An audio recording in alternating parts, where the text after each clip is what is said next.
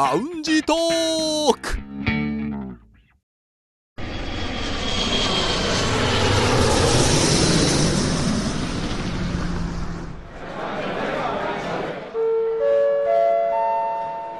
ラウンジトークよりご案内申し上げます。このコーナーは空港のランジでフライトを待つ男3人が自分たちの興味ある情報を持ち寄って中国について語り尽くします。寒さが日に日に募ってますけれどもはい。ちゃんと温めてます、はい、まあ、外出ても今かなり風が冷たくなってきたので、うん。はい。まあ、そういう時には3つの首は、ね、温めるのがいいと言われてますけれども。三つの首？首。3つの首。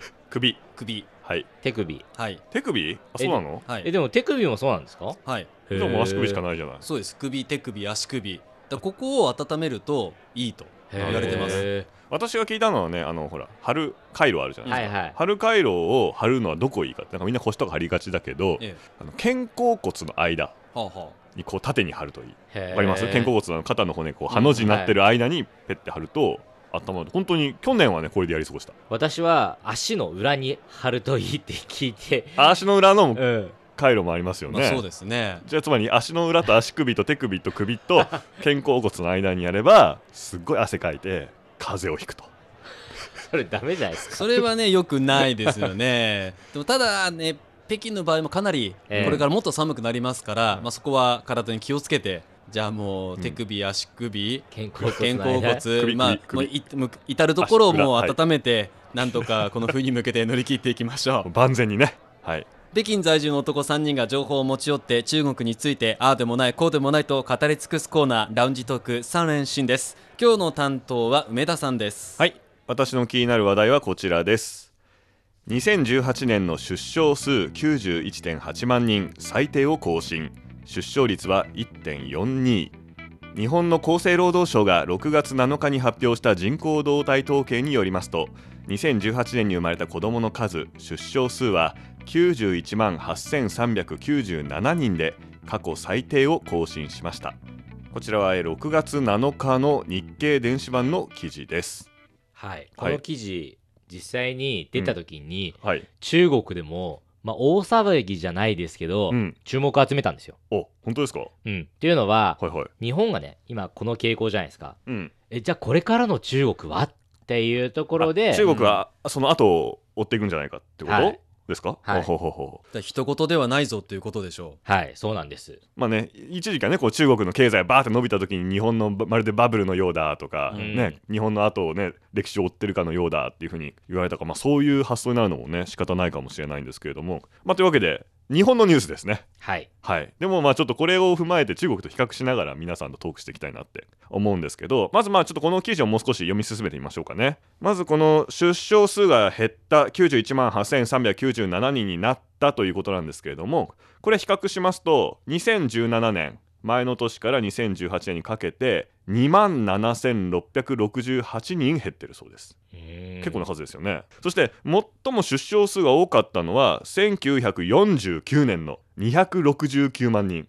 269万人だったのが今は91万人、まあ、だい約ぶですね92万ですかねなって。だから2018年はその、まあ、30%強にとどまったということですね。そしてまあ1947年からこの、まあ、データが記録されているんでそれから比べると2018年は過去最低だったということなんですね。ううんまあ過去最低もうずっとこう落ち続けてきて、まだまだそこはどこだっていう感じでもあるわけでしょ過去最低ってことは来年もちょっと来来年というかまあ今年のですよね、う、うん。今年のデータが来年出た時にちょっと心配になっちゃうんですけれどもあとタイトルにあった出生率1.42ってありましたけどもこれまあ一応確認しますとそもそもこの合計特殊出生率ですねっていうのは1人の女性が生涯に産む子どもの数に当たるという指標ですがこれが1.42になったと。1.42人ってことですよね、うん。つまりまあ1人当たり2人は産まないということなんですね。そしたらまあ基本的には増えていかないということになっちゃうわけ。まあ1を超えてる以上増えてはいるんですけれどもうーんって感じですよね。一家庭に子供2人はいないというふうになるわけですけれども。で、まあ、これも2017年から0.01ポイント下がって低下3年連続低下してると。うんいうことなんですね。でまあその理由としてこの日経さんの記事が書いてる、まあ、理由はですね晩産化産むのが遅くなっているとかあと結婚しない人が増えているっていう影響が大きいんじゃないか。そしてこの3年間は実はこの出生率ってまあほぼ横ばいだったんです。3年連続で減ってたんですけどえ。ほぼ横ばいだったのが、えー今回大きく減ったんですねそれは出産の適齢期とされている女性の人口が減ったためつまりまあ一言で言ったら少子高齢化ですよね。えうん。もちろんみんな年齢が上がっていくわけですから子供を産む適齢期の女性がもう上の年になってということが大きな原因だっていうことなんですけれどもなんか暗くなる話ですね まあそうですね。まあねでこれに対してこの記事は最後の方にね政府の目標として政府は25年度までに、えー子供を欲しいと考える夫婦らの希望あこれちょっとね、えー希望出生率というのがありましてうん。希望出生率っていうのはあの夫婦としての環境希望条件が全部整ったとしたら、うん。つまりお金がとかねいろいろと条件あると思うんですけども条件がもう整ってたとしたら子供は欲しいですかっていう場合のものが希望出生率っていうんですけどもこれを1.8にする目標を掲げると言言ってるんです。私これがちょっとねショックだったんですよ。これあのこの記事には現在のその希望出生率はなかったんではい、目標は1.8だって言ってるわけですよ。うん。つまりもう全部条件が整って子供を育てられるとか手伝ってもらえるとかうんうん。幼稚園入れるとか、うん。揃ったとしても1.8人なんだって思いません？ねまあそうですね、子供2人はいらないっていう。まあ、どっちかというとちょっとね比較的、まあ、保守的な数字といいますか。うんっていうふうにはあの受け止められますよね。そうだからなんかね、まあ、私も言えたことではないかもしれないですけどでもやっぱりこうなんだろうまあステレオタイプかもしれないですけどね。家庭って言ったらこうちびまる子ちゃんとかクレヨンしんちゃんとかサザエさんとか大体子供2人いたりするじゃないですか、確かに、うん。あでものび太くんは一人っ子 だねドラえもんドラえもんいるから。あドラえもん ドラえもんドラえもんの王冠ですよ。ドラえもんの王冠。っていうことをね考えるとまあでもそれが目標になるようになってきてるんだなっていうことを感じますね。でもそれこそ希望のその数字を出した時にやっぱりあくまでも現実的な数字としてはうん。1.8かそう。というのが計算として出たということですからね。うん。そうですね、まあこうね、全部揃ったって、まあ、ある意味理想の環境でもってことですけど、どうしてもやっぱ現実と今の現実とそれぐらい厳しいというふうにもうん。言えるのかもしれませんね。なんかね中国とはすごい対照的ですよね。中国は子供2人目が作れるようになってまあ、そうですね。逆にこっちはね理想的な場合でも1.8と。でまあちょっとねここからはちょっと皆さんの身の回りの話とかと中国のことを比較しながら、えーまあこのね政府が言ってる出産育児と仕事が両立しやすい環境を整えてその希望出生率を上げていくって話なんですけどもそもそもそれって今どんな環境これからどんな環境にしていけばいいっていう話だと思うんですよ。でまず私から話しますとこの間ね日本に帰って地元とか行ってきたんですけどやっぱりなんだろうね子供が電車の中とかいてこう泣いたりとかうんするとちょっと嫌そうな顔をする人とかいてその後北京に帰ってくるとこの北京だとあれじゃないですか子供たちを電車の席に座らせるっていうなんかあるありますね。習慣。あるあるある。日本だとねお年寄りとかはい。優先しますけどその北京では子供も優先されるんですよね。そうですね。子供とお年寄りっていう感じ？これ大きな違いだなと思うんですけど、うん。まあ確かに。うん、これで昔からそうなんですか？もう昔からそうですね。うん。うん。そうですね。まあそれで言うと、うん。いや僕もそういう実際にあの実感があるんですよ。はい。日本だと、まあ、新幹線もそうなんですけど電車で子供がはしゃぐなんてもうまずありえないでしょ。見たこといないでしょ多分。あります？いやまああるかもしれないけどあったら多分ちょっと話題になりますよね。うん。今日それでうるさかったようん。みたいな、なっちゃうかも、うん。で中国の場合だともう普通なんですよ。走り回ってる。もう走り回ってる。それテンション上がるからね。その高速鉄道とかで私結構よく、まあ、出張とかでうん。実家に帰ったりするじゃないですか、うんうん。もうねそういう子供を見ない時がない。はい。そして子供がいれば、もう必ずと言っていいほど、ね、例えばスピーカーでアニメを見てる。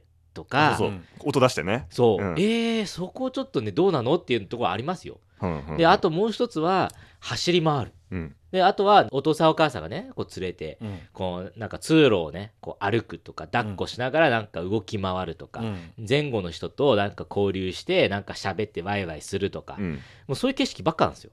うんでそれは、まあ、違和感あるかどうかっていうよりは、ね、私が今こういう風に喋ってるように、中国の人って、いや、こういうことあったよまでは言うんですよ。うんうんでも、これダメだよねって多分誰も言わないんですよ。子供に関してはでもどっかで親って思ってる人もいるってこと、ケースバイケースですよね。多分走り回ってることに関しては、うん私も含めてダメだよねっていうのは多分ないと思います。でもあるのは、んやっぱ気をつけてっていうのはあると思う。そのね、どっかにぶつかったりとか。あ危ないからっていそう危ないからっていう意味ではあるけど、うんね、その元気に動き回ってる分には、おいおいってっていうのは、うるさいぞとかはないですよねうん。だからそれで言うと、多分中国の人って子供に対してどっかで、そのなん、なんて言うんだろう、まあ柔らかいというか、うんそこら辺あるんじゃないかなっていうのは感じましたね。そうそう寛容？うん。まあ、うんいい悪いは別にしてね。だからそういう意味で言うと、育児のしやすさそうそうそうっていうのはもしかしたらあるかもしれないですよね。そうですねその公共の場っていうはい。とこだけで見ると、確かに日本の、ね、公共交通機関とか公共の広場って、結構みんなで、うん。あの使いましょう。静かに使いましょう、じゃないですか。でそれに対して多分中国の場合だと、まあ、みんなそれぞれあ、まあ、危なくない程度で気を使いながらやるのであれば問題ないと。でそこの差が結構あってこの前違う記事で見たんですけれども中国の方が東京に行って東京の電車乗った時にはすごい静かで、うん。もうなんか全然喋りづらいな。でも、うん。大阪の方に行ったらみんな喋ってるから ホッとするって話があって。ありますね。またコミュニティによってうん。その変わってくるんですけれども、でもやっぱり全体的には静かにしましょうっていう傾向があるからううんんそれと比べると中国は寛容だなとは思いますよね。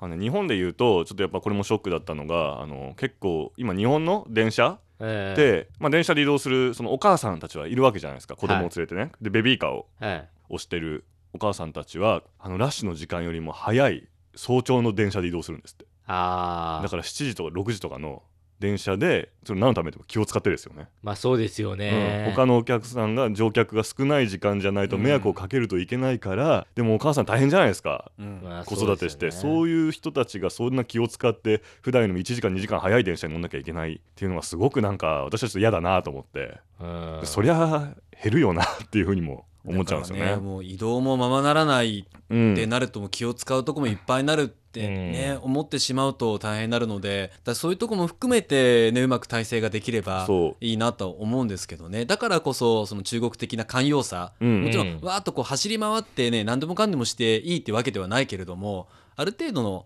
子供がいるっていうことに対しての寛容さはあってもいいのかなとはうん。思いますね。あの実際に私の周りでその日本旅行に行くその子連れの方ってすごく多いんですよ。うん。でみんな帰ってきて必ず言うのは、うん。子供を連れていく分にはすごく便利な国だからすごく子供に優しい国って言うんですよ。あそうなんですか、はいうはい。ん、そのどこもいわゆるベビーカーでねその駅とか行っても、うん。必ずエレベーターあるしバリアフリーがね。そうバリアフリーがやっぱり整ってるから、はい、はいそういう意味ではもう何歳の子供でも連れてっても全然問題なくて、うん。ね、例えばその離乳食ですとか便利さで言うと、ね、おむつをどこで買えばいいのかとかで言えば、うん。もうすごい便利な国ってみんな言うんですよ。だからそれを考えてこの今のこのね上がってるデータを、ねうんはいはい。見るともう少し社会的に、ね、子供は子供楽しいねっていう全体的なねその世論といいますかそのそうそうそうそう。眼差しがもう少しや優しくなれば、ね、一気に治ると思うんですけどね。あとねその世論っていうかそのつまりみんなの考え方で言ったら子育てもあると思うんですよ。中国の子育てって家族みんなでするでしょ、うん。おじいちゃんおばあちゃんで。ってそうですね。私の知り合いでまあ衝撃だった例が2つありまして。え1人は、まあ、上の子がいて。でまああのね二人っ子政策が来て下の子が生まれて生まれたばかりの時にその両親はあの2人でね1ヶ月アメリカ旅行に行ったんですねえ？えこれ0歳の子供を置いておじいちゃんおばあちゃんに預けて自分たちで海外旅行行っちゃったんですへえ。でそれを普通に語るわけなんでで日本だと多分すごい怒られるでしょまあそう。誰の子やねんっていうね。でもやっぱこっちはねおじいちゃんおばあちゃんもみんな来るみ、うん一緒に育てるからまあそれぐらい休んできなよって言ってあってなるあるかもしれないですね。でもう一つの例は、まあ、これも中国人のご両親のおお子さんだけど実家があなのかな？中国人のモンゴル人のハーフなのかな？でだからモンゴルに一人置かれて両親は留学に行っちゃったって二人でえ それも大丈夫？2年間だか3年間へえ。もちろんねこれがすごい一般的な例ではないけれども、そういう体制もあるっていうことですよね。そうですね、まあ、それは私の友達の友達の話なんですけどその友達曰くそうやってそモンゴルの草原で育った後にねその留学した両親と合流したその彼女はとてものびのびといい人間ですごいいい家族だっていうんですよね。だから日本人がしたらねやっぱ実の両親が育てなきゃっていうのが確かにね。あるのはもしかしたら考えすぎなのかなっていう、うん、でもねやっぱ日本人としたら分かりますよ。もやもやしますよ、うん。もやもやするけどうん。それで自分の首を絞めるぐらいならもうちょっと緩く考えた方がいいんじゃないかなっていうふうに思うんですよね。私このちょっとねまあ日本の出生率の低下をきっかけとして中国と日本のその子育てのね、へえ違い比較、まあ、よ良いとこ悪いとこ両方にあると思いますよ。一長一短あると思いますけれどもねもうちょっと注目していきたいなと思っておりますさあそろそろフライトの時間となりました。またラウンジでお会いしましょう。以上ラウンジトーク3連新のコーナーでした。